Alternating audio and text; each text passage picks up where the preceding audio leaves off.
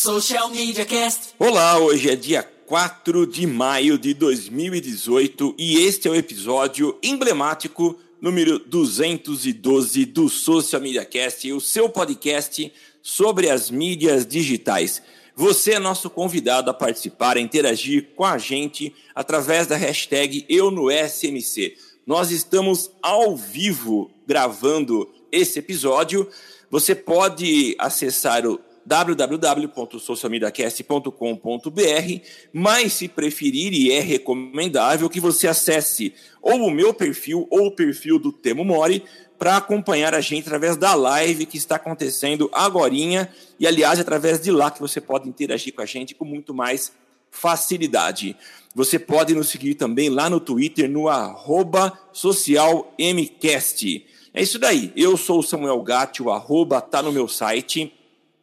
E você me encontra aí com tá no meu site, em outras redes sociais. E eu passo a bola para o meu inseparável companheiro de podcast, de seis anos de podcast. Seis Aliás, podcast. estamos completando agora em maio, com três dias de atraso, seis anos de gravação de podcast. Então, parabéns para a gente e a palavra é sua, Temão.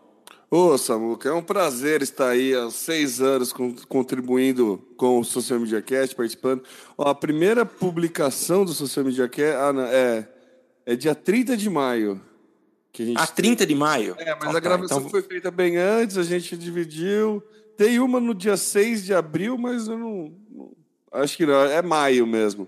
Enfim, estamos aí celebrando mais um aninho de vida, estamos com seis anos de podcast. É, sem sombra de dúvida, somos o podcast mais antigo a respeito de marketing digital e social media. É tão antigo que o nome do podcast ainda é Social Media. Mas estamos aí pronto para mais um ano, né? Agradecendo a todo mundo que acompanha a gente, todo mundo que apadrinha a gente também, que ajuda a gente a continuar aí na, na estrada. É, eu sou o Temo Mori, o arroba Temo Mori no Twitter, facebook.com barra Temo Mori, Temo Mori em todas as outras redes sociais, inclusive fora delas, e também aqui começando esse episódio de celebração de aniversário do Social Media Cast. É isso aí, Temo. A gente já começa aqui com uma notícia que eu não li, mas pela, pela, pelo título acho que já aponta para algo muito legal. A iFood aposta em plataforma para restaurantes criarem seus próprios sites. Pois é, Samuca. É, é, é, achei interessante a estratégia do iFood, é, porque de, não é uma coisa que ele precisaria oferecer para o site, mas a, a, vou abrir uma aspas aqui, que é o diretor de B2B do iFood está falando. Se o restaurante tem uma qualidade de serviço melhor, no final do dia, isso é bom tanto para o cliente final quanto para o iFood. Então, por isso, o iFood está investindo em uma plataforma que o cliente, o restaurante, pode criar o seu próprio site. A plataforma é muito criativa, o nome chama Meu Site, né? E permite que empreendedores montem sites e aplicativos para expor o cardápio online e até receber pedido através das plataformas. Então, na verdade, é um serviço que não, você não precisa ser, é, pagar o iFood, tá? Você não precisa é, assinar, é, assinar o iFood lá, quando você não precisa ter o iFood no seu restaurante, mas você pode usar a plataforma do iFood para criar um site. Vai ser aquela plataforma pronta, tudo aquele esquema, né? Mas é uma boa ajuda aí para os restaurantes e é um excelente ponto de contato para o iFood ganhar muitos leads aí e tentar vender mais ainda o seu próprio serviço. Né? Então, a, a gente vê que Alguns concorrentes do iFood vêm ganhando mercado. A gente tem algum, dois que despontam é, na mídia aí, que é o Pedidos Já, que tem alguma é, campanha de mídia, de TV, coisa assim, e também tem o Delivery Much. Em São Paulo, acho que tem o Spoon Rocket, tem alguns outros assim que eu, mas eu não vou lembrar de cabeça. Então, assim, é um mercado que o market share é sempre, sempre foi do iFood, o iFood sempre foi o, o teve o o First Step Advantage, né? a, vantagem do, primeiro passo, porque foi um dos primeiros que surgiu, mas outros começaram a ganhar e, comer fatia de mercado. Daí vem o. Eu achei muito interessante a estratégia para ganho recuperação de mercado, vamos dizer assim, do, do iFood, que é oferecer uma plataforma que dá algo de graça, sem cobrar nada e a, a, troco do contato. Né? Você vai precisar fazer um cadastro, você vai precisar falar o tamanho do seu restaurante, você vai precisar falar, dar algumas informações para o iFood a respeito do seu restaurante e com certeza você vai começar a receber aí algum e-mail, algum anúncio, alguma coisa com vantagens de ter o iFood e, e tal. Então você vai ganhar um relacionamento com o iFood, você vai trocar, né? Você vai ter acesso à plataforma gratuitamente. Em troca, né, gratuitamente entre aspas, em troca você vai doar as suas informações aí e entrar num funil de vendas do iFood. Eu achei a estratégia muito inteligente. O que você achou, Samuca? Eu achei que o Wix está feliz da vida com isso, né? é, pois é. o Wix está é. vibrando de alegria. É, eu achei uma estratégia muito legal e hoje a gente tem aí cada vez mais esse modelo de construção de site baseado na plataforma web, como é o próprio caso do Wix que eu citei, é, aquela coisa de você arrastar e colar, então fica fácil, qualquer um pode construir o seu site. Eu achei interessante, eu acho que é bom para ambas as partes, como já diria Celso Russomano. Você tem aí o, o a, a plataforma ganhando aí é, leads altamente qualificados para um relacionamento e, é claro, construção aí do, do funil de vendas. Um relacionamento da marca muito mais direto, porque é claro que é provável que ela não dê de graça isso, vai, vai ter exibição de alguma marca em algum lugar do iFood dentro desse site, é muito provável. Uh, e para o dono do estabelecimento também é muito legal, porque é, muitas vezes rompe aí uma grande barreira que ah, preciso construir um site, mas não tenho grana para investir. Daí tá a oportunidade de fazer algo, provavelmente vai ser um site é, já contextualizado aí com a nova realidade de ser mobile, ser responsivo. É, então achei muito interessante. É uma preocupação do iFood. É, você falou que houve aí perda de espaço no mercado, e eu acredito que é, existem grandes concorrentes, mas existem também ah, aqueles locais, né, aplicativos mais é, localizados em regiões aí que conseguem ter uma presença muito mais próxima com os moradores das cidades onde eles estão situados e que acabam sendo concorrentes. Então, a iFood é, trabalhando para se manter é, vivo, ativo, presente e, e, próximo dos comerciantes. Achei muito legal a inovação e vamos ver em breve sites criados nessa plataforma iFood Web.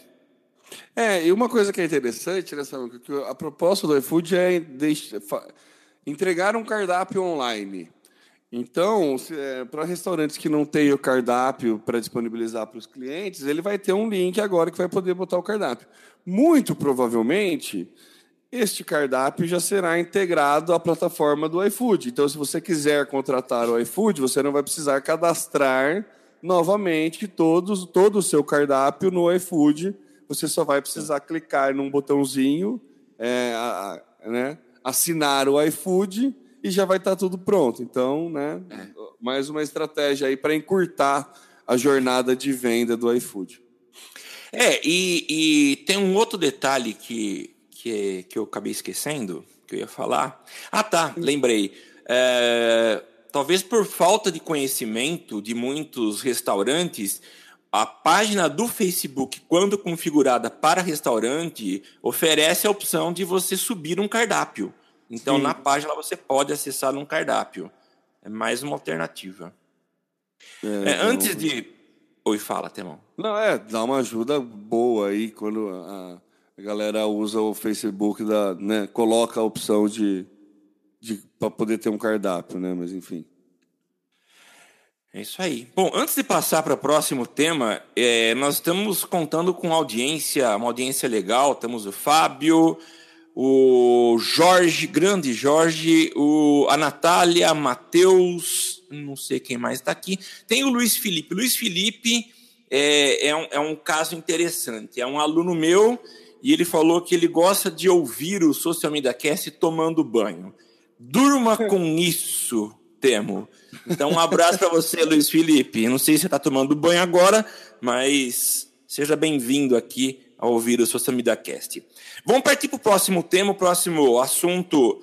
Ele é, eu achei ele muito interessante, não é novo, já tem aí algumas semanas que ele vem, sido, vem sendo discutido, falado, e tem a ver com algo muito importante, que, é, que são as eleições de 2018 aqui no Brasil, é, na, na, relação aí com o Facebook. Facebook, e isso saiu da boca do próprio Mark Zuckerberg, que é, ele falou que as eleições do Brasil são uma preocupação da, da rede social, é, principalmente depois do caso do, da Cambridge Analytica, que, diga-se de passagem, abriu falência.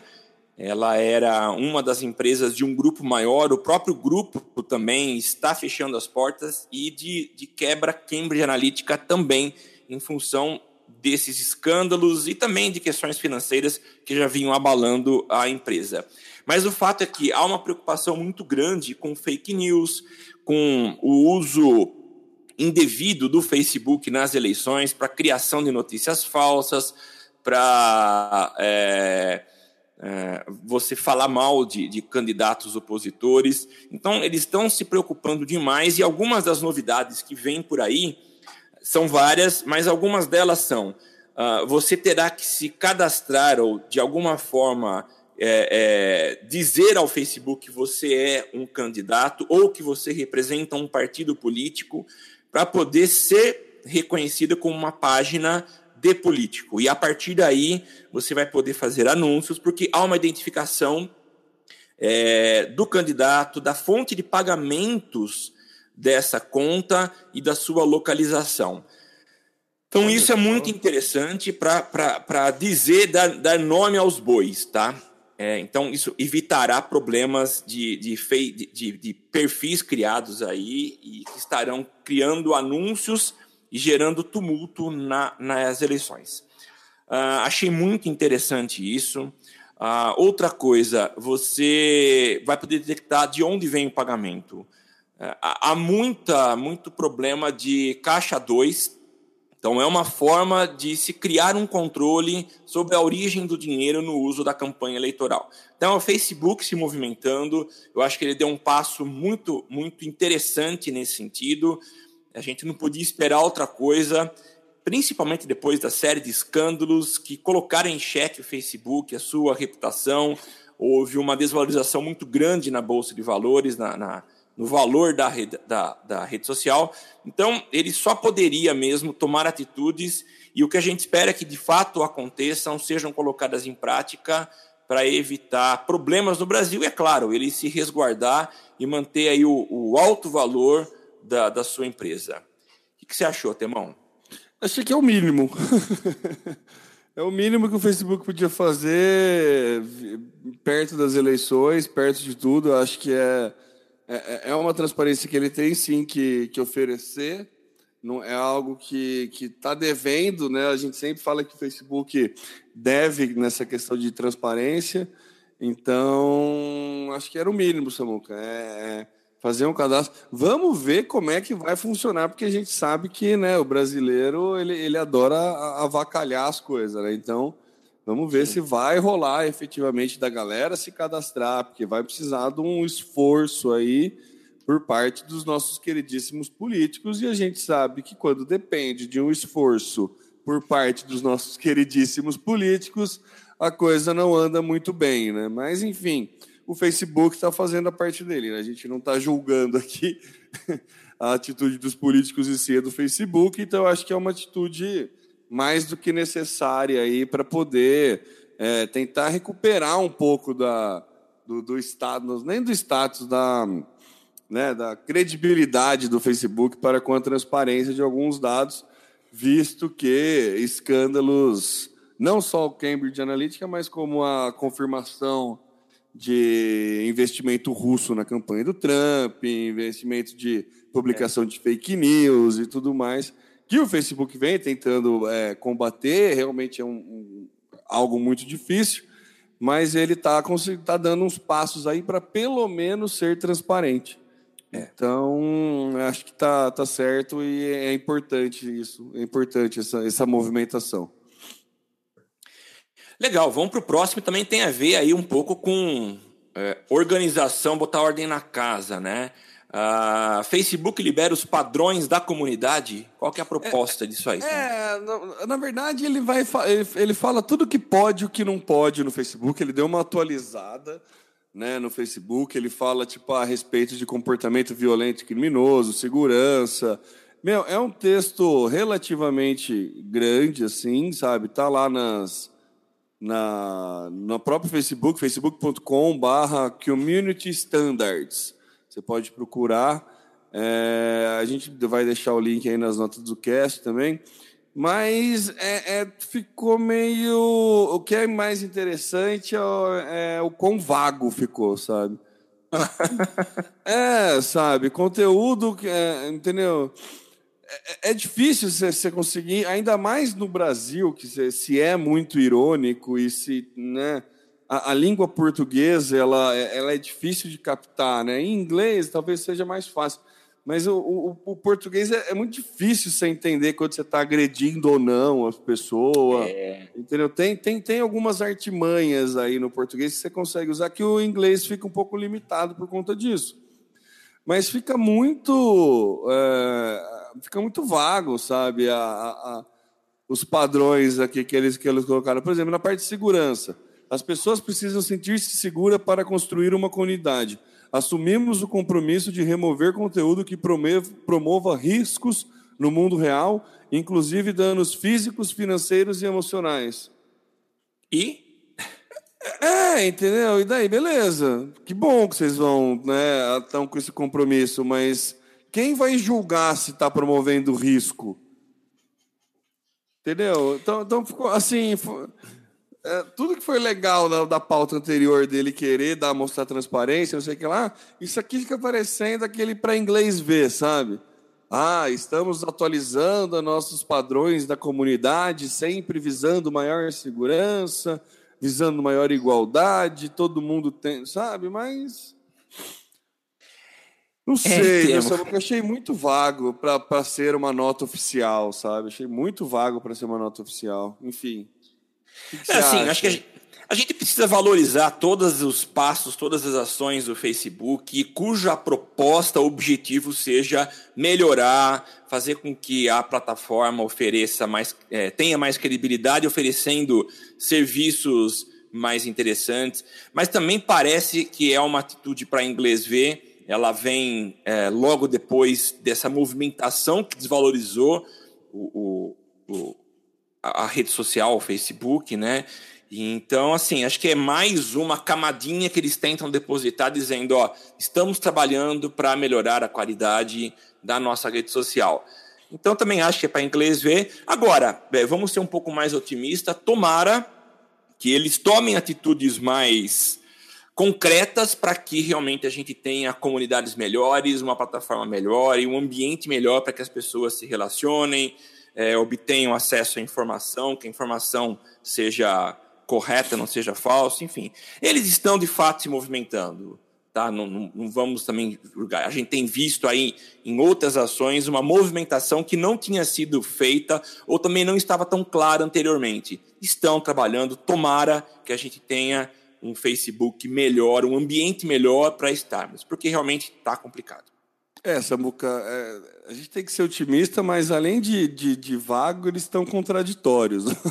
no parágrafo abaixo desse é. da segurança, assumiremos o, o compromisso de remover conteúdo que promova riscos no mundo real, inclusive danos físicos e financeiros. Então, quer dizer, seremos rígidos com esses tipos de conteúdos.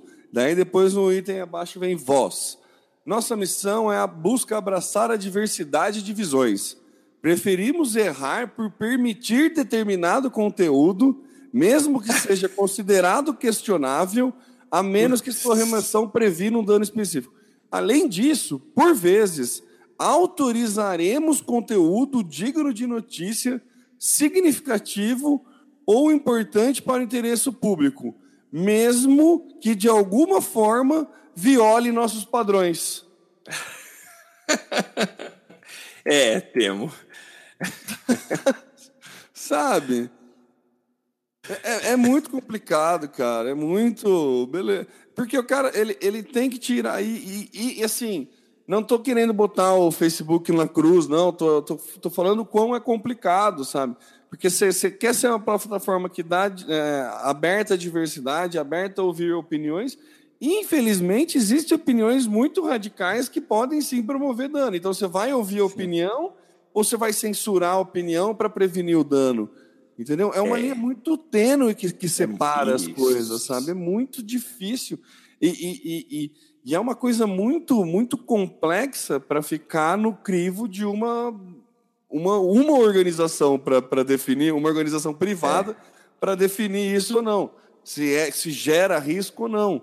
Entendeu? Então, é, é essa que é a questão. Acho que o Facebook está passando por um momento na vida dele que está sendo questionado justamente isso. Como que uma empresa privada tem tanto poder para poder fazer, definir o que, que gera risco, o que é opinião saudável, o que não é saudável, num âmbito global que, que é o Facebook, entendeu? Então, assim, é, é, muito difícil, gente. A gente fica falando, ah, o Facebook tem que ser mais transparente, tem que fazer tudo isso. Mas também se coloca no, né, vamos, vamos calçar o sapatinho do amiguinho, sabe? É muito complicado, cara. É muito complicado, sabe? É muito difícil. Então, putz, dá uma, nossa, dá, dá, dá é. Você não sabe para onde você corre, sabe? Ah, não, vou, é. vou, vou boicotar. Então, daí você está sendo, você tá sendo retrógrado e está censurando. Ah, não, vou liberar. Você está disseminando é, é, radicalismo e, é, e incentivando discurso de ódio. Sabe, para qualquer lado que você for, você vai tomar pedrada, sabe? Então, é, é difícil mesmo, sabe? É muito complicado. Enfim, é, acho que ficou clara aí a, a, dificuldade de ser o Zuckerberg. é isso mesmo, viu? Às vezes eu não sei se eu queria ou não ser o Zuckerberg, viu? O dinheiro dele me, me faz pensar que sim, mas tem muito problema que está em cima do cara aí, que tá. É, pois é. Enfim, vamos lá. É, Facebook vem com tudo agora para disputar espaço com o Tinder. Eu achei muito legal essa notícia. Uh, não sou usuário de Tinder, uh, não sou público para Tinder, mas eu acho que o Facebook ele é extremamente criativo, ele cria soluções inéditas. e essa é mais uma que ele vem criando, né? Estou sendo irônico.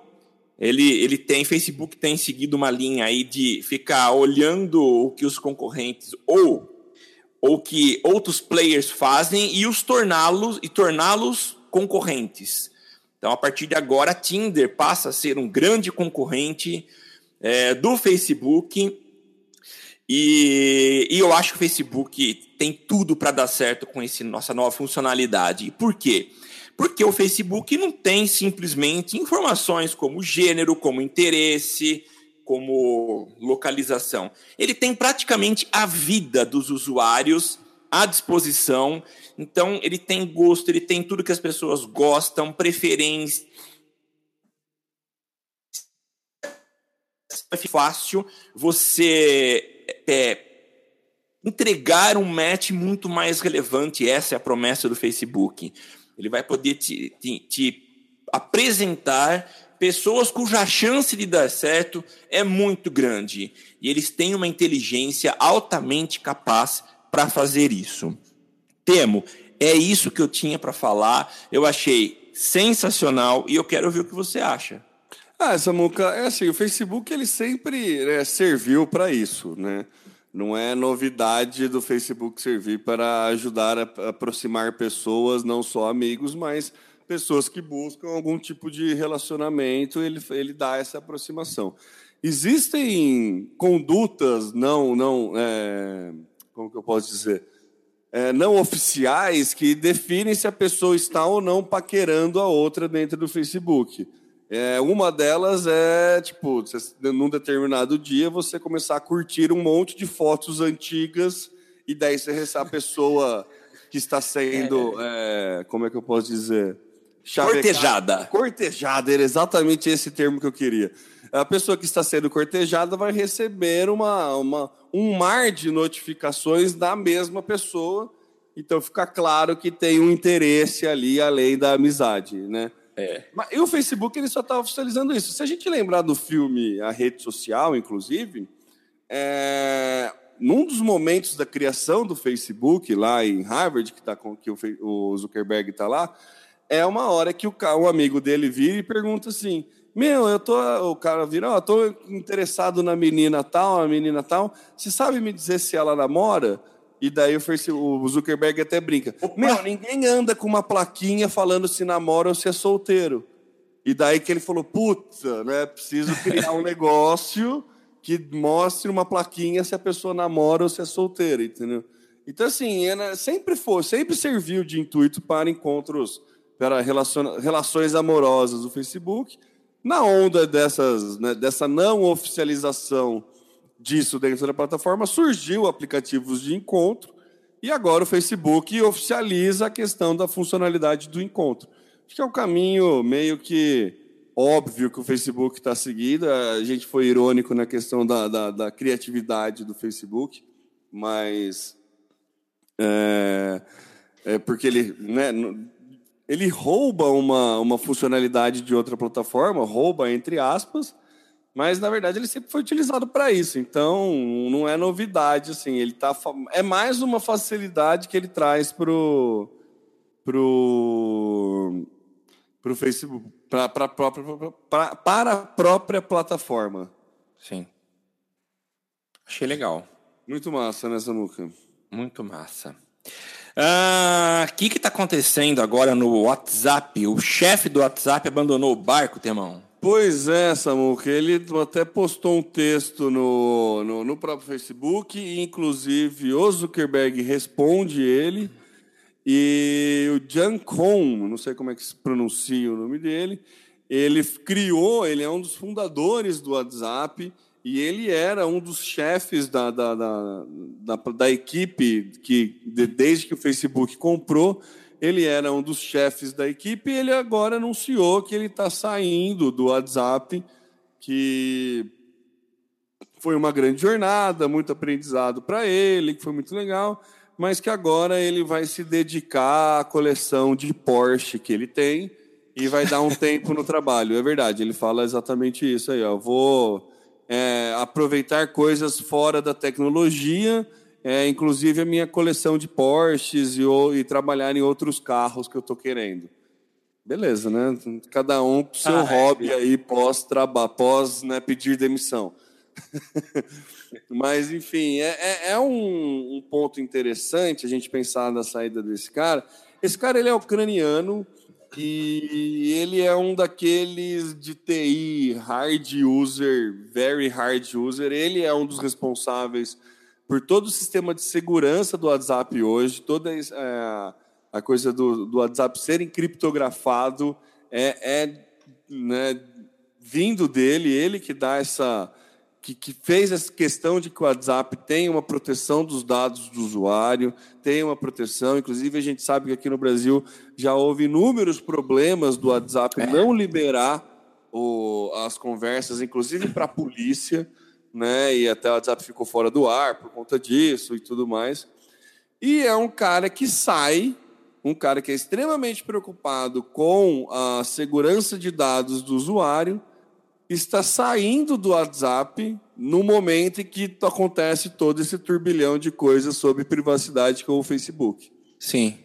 Então, né, é um negócio para a gente ficar. No, lógico que no depoimento dele ele faz uma brincadeira. O Zuckerberg comenta lá que foi um prazo que vai sentir muita falta de trabalhar próximo dele, que foi muito gratificante tudo que ele pôde é, fazer para ajudar a conexão no mundo, a conexão de pessoas no mundo e tudo mais. E ele fala que os valores, esses os valores que ele criou no WhatsApp sempre irão continuar dentro da plataforma. Mas né, planta aquela pulguinha atrás da orelha, sabendo que ele era o cara responsável pela segurança de dados e agora ele não está mais à frente da plataforma.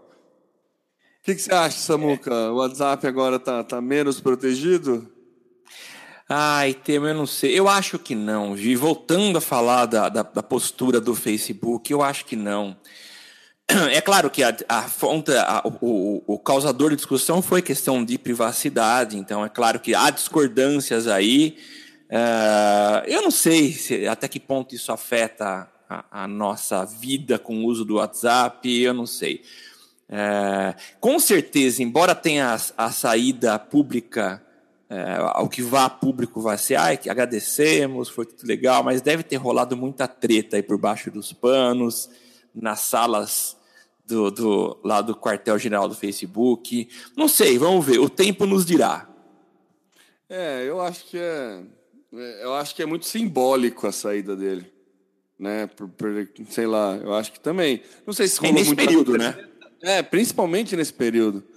Principalmente no momento que está acontecendo. O Zuckerberg tem o Cambridge Analytica, daí ele vai fazer, vai depor na corte, daí vai não sei o quê, daí ele começa a tentar ser transparente, daí de repente o cara do WhatsApp sai, sabe? É. É, é, é um ponto de atenção aí para que a gente tem que tomar e com Achei, achei meio, no mínimo, estranho, mas enfim. Vamos para a próxima. Temo. A gente já falou de Facebook, já falamos de política, mas essa notícia aqui eu achei sensacional. Eu vi, é um espetáculo mesmo.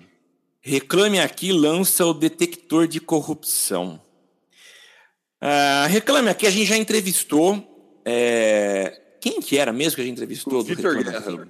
O Vitor Guerra, isso mesmo. Vitor Guerra, ele falou que um dos, dos princípios do Reclame Aqui era ter uma sociedade melhor, era alguma coisa assim, né? Essa era a vocação do Reclame Aqui. E a gente vê que o que eles têm é, proporcionado em termos de entrega tem sido isso mesmo. O Reclame Aqui cumpre um papel muito importante na defesa dos consumidores, tanto é que muitas empresas só tomam uma atitude, uma postura de resolver as questões pendentes quando seus nomes são jogados no Reclame Aqui. Com exceção das teles que não estão nem aí para o Reclame Aqui, a grande maioria realmente interage com o Reclame Aqui, respondendo e dando aí uma, uma resposta para os consumidores. E agora o Reclame Aqui volta as suas atenções para as eleições apresentando uma ferramenta que é o detector de corrupção, que pode ser instalado no seu smartphone agora. Uh, o lançamento da campanha foi uh, ancorado aí pelo Maurício Meirelles, ex-CQC, que foi para Brasília vestindo aí um, um, um, terno preto, uma camisa branca e um microfone na mão, aos moldes de como fazia no CQC, entrou lá no Congresso Nacional e começou a entrevistar os, os políticos, mas agora pedindo para fazer uma selfie, tirar uma foto desses políticos. E ao fazer essa, essa foto dos políticos, dentro do smartphone, do aplicativo, o detector de corruptos, é, esse aplicativo, através de inteligência artificial, ele faz o reconhecimento facial identifica qual é aquele político e ele, ele dá a ficha completa daquele político dizendo uh, quais os, os processos que aquele político está respondendo naquele momento e quais ele foi condenado. E é muito interessante porque político ele é por natureza ensaboado. Então todos os políticos que o Maurício Meirelles entrevistou negam veementemente aquelas acusações, dizendo que aquilo está errado, que ou que aquilo ele já foi absolvido. E então é muito interessante. A captação não precisa ser ao vivo, você não precisa estar junto com o seu político, mas você pode captar essa informação de uma live que ele esteja fazendo na internet, você pode captar de uma entrevista na TV, numa foto, enfim o político não tem como fugir desse aplicativo. Então eu volto a dizer, sensacional. Instale e a minha recomendação a você, uh, embora a gente perceba movimentações muito interessantes em prol de uma de uma uh, uh, uma, uma clareza, uma transparência maior para que a gente veja políticos sendo condenados, sendo presos. A gente teve ontem a, o fim do foro privilegiado. Então a gente perceba que há um movimento para que as coisas melhorem no Brasil. Mas não adianta nada os políticos serem presos se nós continuarmos a colocar políticos bandidos é, nos seus cargos. Então, que a gente comece a olhar para esse aplicativo é, e, e, e, que a gente possa saber votar melhor.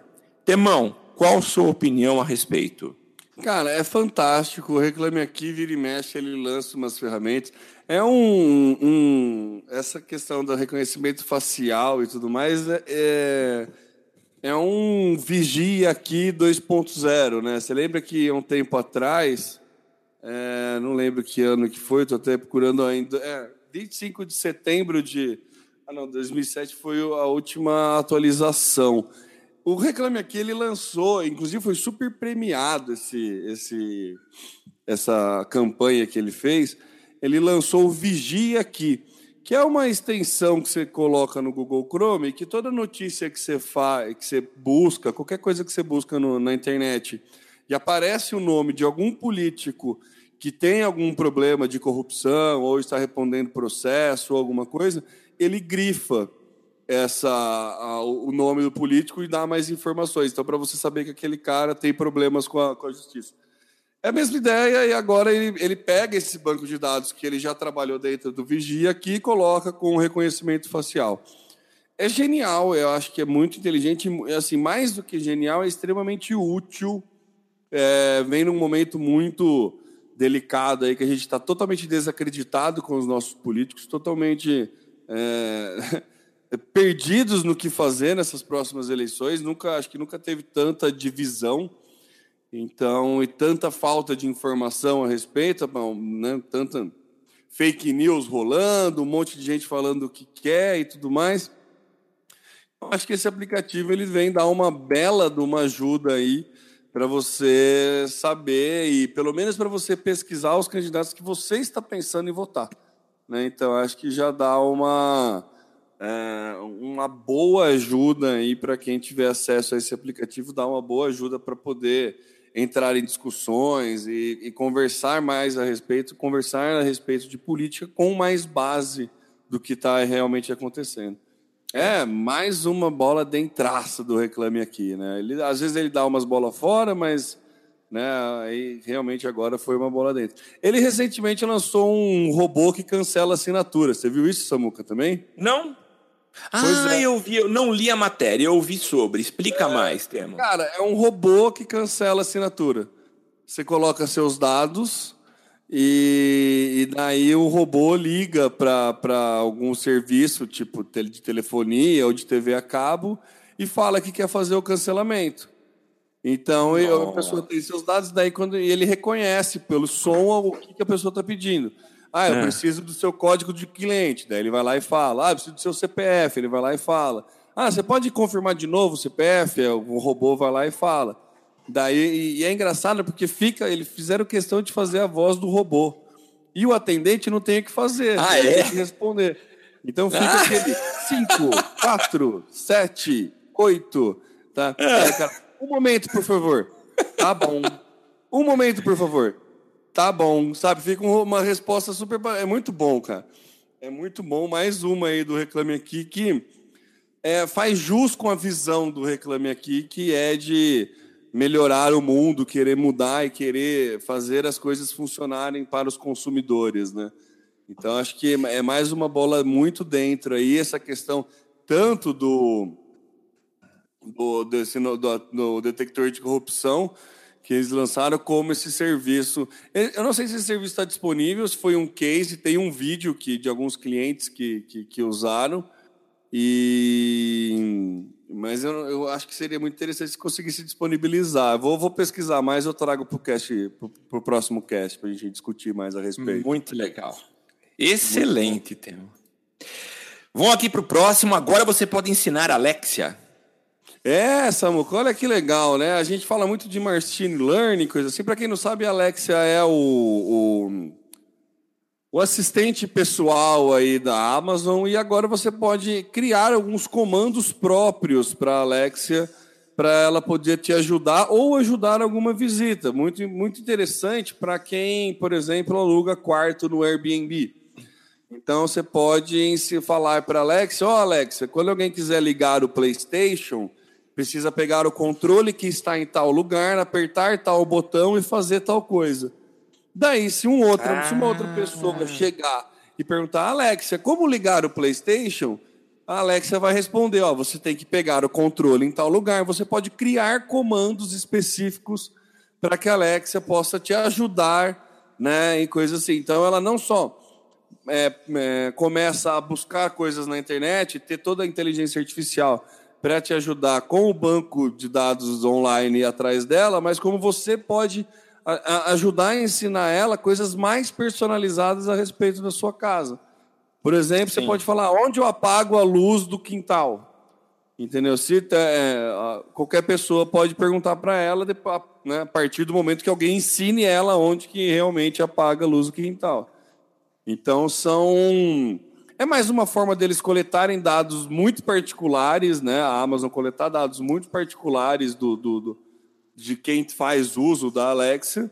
E com certeza são dados muito importantes aí para a Amazon é, utilizar e fazer uma mineração, mas é uma funcionalidade que eu achei interessante, apesar de para a gente parecer assim, pô, mas não, tem, não é tão funcional assim, se a gente pensar em algumas aplicações é, em hotel, por exemplo, entendeu? Já funciona bem. Ó, como eu ligo para. Você coloca a Alexa num hotel, num quarto de hotel, e fala assim: como eu faço para ligar para a recepção? Cada hotel tem uma regra, então você pode ensinar ela. É, como eu faço para pedir um almoço? Ele explica como é que faz. Então, peça o almoço, sabe? O que eu tenho de opção de cardápio? Você pode deixar várias Alexas conectadas e você, numa rede, ensinar todas ao mesmo tempo. A gente está falando de um robô. A partir do momento que um robô aprende, todos aprendem juntos, né? Sim. Então, assim, abre um novo leque de opções para o uso da Alexa de, em forma mais. É, em, em, empresas, né?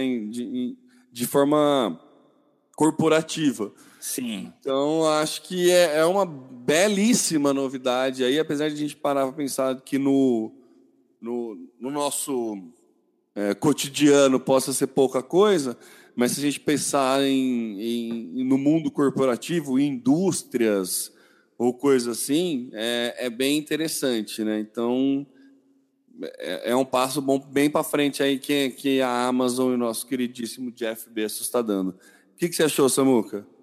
Ah, eu achei muito legal. A gente vê aí a Amazon com a Alexa, o, o, a Apple com a Siri, enfim, a gente tem vários aí assistentes. Isso. É, alguns deles ainda precários, mas vamos, vamos imaginar que estamos engatinhando ainda, é o início dessa nova fase. Então, cada, cada passo é, faz a alegria dos pais aí, né? É, entendeu a comparação? Quando os filhinhos começam a engatinhar e começam a dar passos, os pais ficam felizes. Então é legal você ver é, cada evolução, então muito legal. Gente, o, o, o, presente começa a ser cada vez mais é, assessorado por inteligência artificial e esse é mais um passo, você poder ensinar e poder é, fazer com que esse recurso seja o recurso utilizado no dia a dia para facilitar nossa vida, muito legal excelente, gostei. É, é, muito legal. Você pode começar a usar, é, pensar aí para é, parte, sei lá, pessoas que têm Alzheimer, sabe, tipo coisa assim. Que horas é... que eu tenho que tomar um remédio? Começa a poder, entendeu? Sabe, você começa é que é, parece uma novidade simples, mas você começar a buscar é, funcionalidades, tem bastante, sabe? É bem, é, é, bem interessante. Uma coisa que eu acho legal, que a gente até viu na, no, no encontro local web lá a respeito, no, na, na, palestra da Marta Gabriel, que foi uma mudança interessante essa questão de como o áudio está ganhando espaço, né? A gente sempre achou que o que nos ia libertar do teclado eram gestos, né? Que então... toda a tecnologia seria muito mais gestual, tipo você passar o canal da TV fazendo gestos, você trocar de canal de TV ou trocar de qualquer coisa, passar o filme para frente através de um gesto. E na verdade a voz está tá, tá, tá, né, ultrapassando aí essa tecnologia. Está se mostrando muito mais eficiente na questão de, de, de reconhecimento de voz e tudo mais. É, como trabalhar como trabalhar com as mãos livres né a voz está ficando muito mais está pulando na frente aí e é essa questão do, do do quanto essas empresas estão investindo no nos, nos assistentes pessoais nos mostra que é, é, realmente é verdade. Cada vez mais os comandos que a gente faz no celular com as mãos serão feitos através da voz, né? Bem, bem legal. Muito legal. Temo, para a gente finalizar, temos os, as duas últimas pautas que eu acho que tem muito a ver. Fala são aí sobre. Conexas, são, são é, é. Na verdade, Samuca, eu vou passar alguns números do, do Netflix. O IBGE finalmente é, constatou que o acesso à internet pela TV já passa o tablet. Tá? Eu acho que mostra um crescimento muito grande de acessos via Smart TVs e, de, e a disseminação de Smart TVs, ah. Porque o, ta, o tablet já ficou para trás, já é o terceiro device, né? Se a gente pensar fora do computador, né? É o terceiro device, agora é celular, TV e depois o tablet. A TV ainda perde para o desktop, a questão é de acesso à internet. É primeiro celular, depois computador, depois TV e depois o tablet. É, então, é, mostra aí um crescimento. Não teve declínio no número de, uso, de usuários de tablet. As vendas de tablets até estão. Não, já, já foram melhores, mas não, não estão muito, não estão piores, não estão mal das pernas assim. Mas isso é para mostrar muito mais o crescimento do acesso à TV, né? do, do, do, do uso de smart TVs. Né? É, passou por né, 0,1% em comparação com no, no, no, ano anterior. Esse dado, essa pesquisa foi feita no pensando 2016, 2017. Então a TV está é, tá com 10,6% dos acessos, o percentual de acesso, e o tablet é 10,5%. Né? No ano anterior, a internet é, é, é o tablet era 12,1% e a TV era 7,7% deu uma diminuída no tablet, mas o crescimento da TV é muito maior do que a diminuição do Isso. tablet. Então, é, não, não se deve à diminuição do tablet, e sim à somatória das duas coisas. Aumentou-se muito TV e diminuiu-se relativamente né, um pouco aí os tablets. E isso vem de encontro muito à questão de YouTube e Netflix, né, que aqui no Brasil são os mais populares. A gente tem aí serviços da Amazon, tem o NetNow, alguns serviços aí que usam internet na TV, mas principalmente o Netflix. E daí saíram alguns números da Netflix do primeiro, do primeiro trimestre aí, que me deixou um pouquinho assustado com a grandeza que a empresa está tomando, com a proporção da empresa. Entre janeiro e março foram registrados 7,4 milhões de novos assinantes no mundo. Tá? É uma questão de semanas, mais da metade dos usuários eles vieram de fora dos Estados Unidos. Então está crescendo muito é, globalmente o Netflix. A gente pode perceber pelo catálogo de filmes, é, séries e filmes isso. originais Netflix de outros países. Né? Então tá bem legal isso. O faturamento entre 16 e 17 aumentou em 43%. Só. Tá? Só. 43% de um ano para o outro, a Netflix aumentou de faturamento.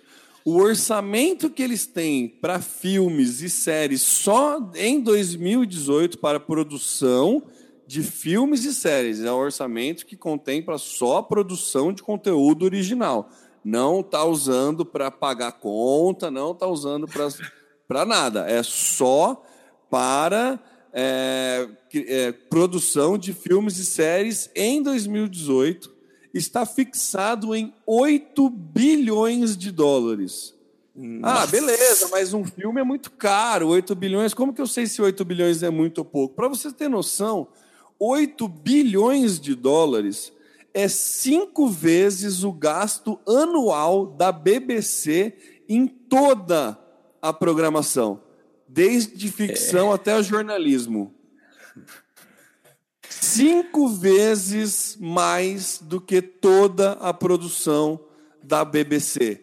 Cinco vezes mais do que toda a produção da BBC. Olha o tamanho da Netflix. A ideia da empresa com esses 8 bilhões aí que sobrou é produzir este ano, 700 episódios de séries e 80 filmes originais. Tá bom para você, Samuco? 80 filmes e 700 episódios de séries em um ano? É muita coisa. Eles tinham que arriscar. A gente tem que partir para isso, porque as outras empresas, quem já trabalha com produção, está criando, para sobreviver, está criando suas próprias soluções de streaming. Então, ou ele partia para a morte, ou partia a produção própria. E se eles estão investindo é porque está entrando muita grana. Netflix está dando uma lição de visão e de investimento naquilo que vai dar certo. E é uma lição de empreendedorismo, né, Samuca? Porque se você parar para pensar, é aquele negócio. O Netflix começou como uma empresa que entregava DVD, fazia devolução de DVD com bicicleta. É. O, o core principal da empresa era fazer devolução, entrega de filmes é, alugados em locadoras. Era logística. Era logística. Logística. Era, exatamente, era uma empresa de logística. Ponto. O cara que criou a Netflix, ele criou falando: Meu, eu vou criar uma empresa de logística. O cara era bom em logística. Entendeu? Se ele quisesse ficar só aprimorando a logística, ele nunca ia chegar onde chegou. Não. Né? Entendeu? É, é uma visão, é, é, é um, um exemplo clássico de visão empreendedora que dá muito certo, que é assim, é, tomar as decisões certas nos momentos certos e mudar completamente o foco do negócio em momentos né, cruciais. É. Eu acho que é um, um puto exemplo isso. Vou falar assim. E eles evoluíram, né? Ah, eles começaram de uma forma muito, muito simples, né? Muito rudimentar a entrega, e eles evoluíram. E antes dessa guinada, dessa virada de mesa, eles tinham uma, um, um sistema de distribuição feita pelos correios americanos que era extremamente eficiente a, a, a sede deles tinha uma, um monte de esteira e a toda a distribuição já era inteligente, feita a partir das esteiras. Então era um método muito legal. Mas aí, mesmo sendo os inovadores e as, a principal empresa que já começava a desbancar as videolocadoras convencionais, eles ainda assim continuaram a inovação e criaram esse modelo, esse formato que a gente sabe hoje que é. Eles foram pioneiros e, e são aí os líderes de um novo segmento e muita gente correndo atrás. Então, é. parabéns pela inovação. São três momentos né, da Netflix. O primeiro momento é do surgimento, que é uma empresa de logística. Né? O segundo momento é, é entender que a internet vai dar para distribuir. Na hora que ele, cara viu o YouTube, ele falou: Meu, em algum momento essa distribuição de vídeos curtos vai ser possível fazer distribuição de filmes, de vídeos longos com qualidade, então eu vou investir nisso. E o terceiro momento é: eu vou precisar produzir conteúdo próprio é, é, com base no que eu sei que os meus consumidores é, consomem. É que foi o House of Cards, que foi a primeira é. série que foi criada através de Big Data, né? Pegou o assunto mais falado, então quer dizer é, é, é muito genial tudo, assim, sabe? Não é só produção de conteúdo. O cara não fez uma novela pautado no, ah, eu acho que esse tema é legal, vou convidar tal ator, porque ó, não é, tem, é tudo estratégico. Isso. É tudo estratégico. Então, eu acho que é, é uma visão empreendedora que a gente tem que, que, que tomar de lição mesmo, aí, que a gente tem que. que serve bons estudos. serve é. bom, bom estudo de caso. Certo, Samuca? Certo, Temão. É isso, é muito legal a gente ouvir essas coisas, novidades. Vivemos aí num período de muitas e grandes transformações, e o que a gente propõe é vir aqui passar para vocês, discutir, apresentar nossa humilde opinião e também ouvir vocês.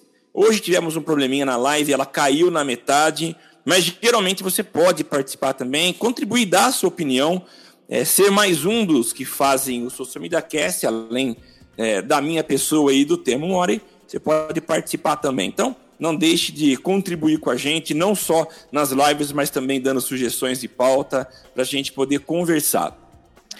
Uh, você pode acompanhar a gente aí através do socialmediacast.com.br, que é o nosso site, onde a gente publica nossos podcasts.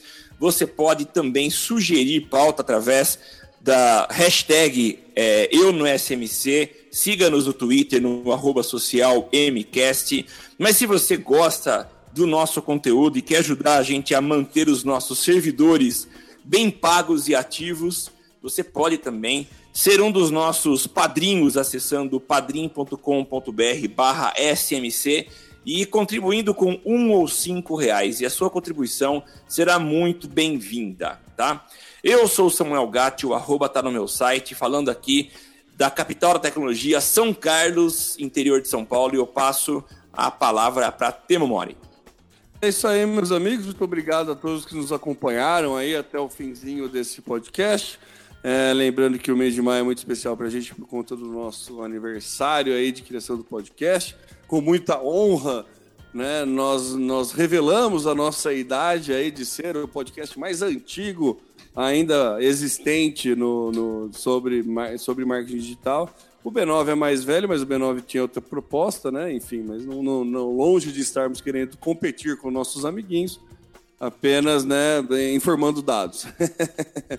Lembrando que eu sou o Temo Mori, o arroba Temo Mori no Twitter, facebook.com barra Temo Mori, Temo Mori lá no Instagram, no Snapchat, em todas as outras, em todas as redes sociais, inclusive fora delas, e valeu até a semana que vem. Maravilha, tchau, tchau. Aqui você aparece, aqui você acontece. Social Media Cast.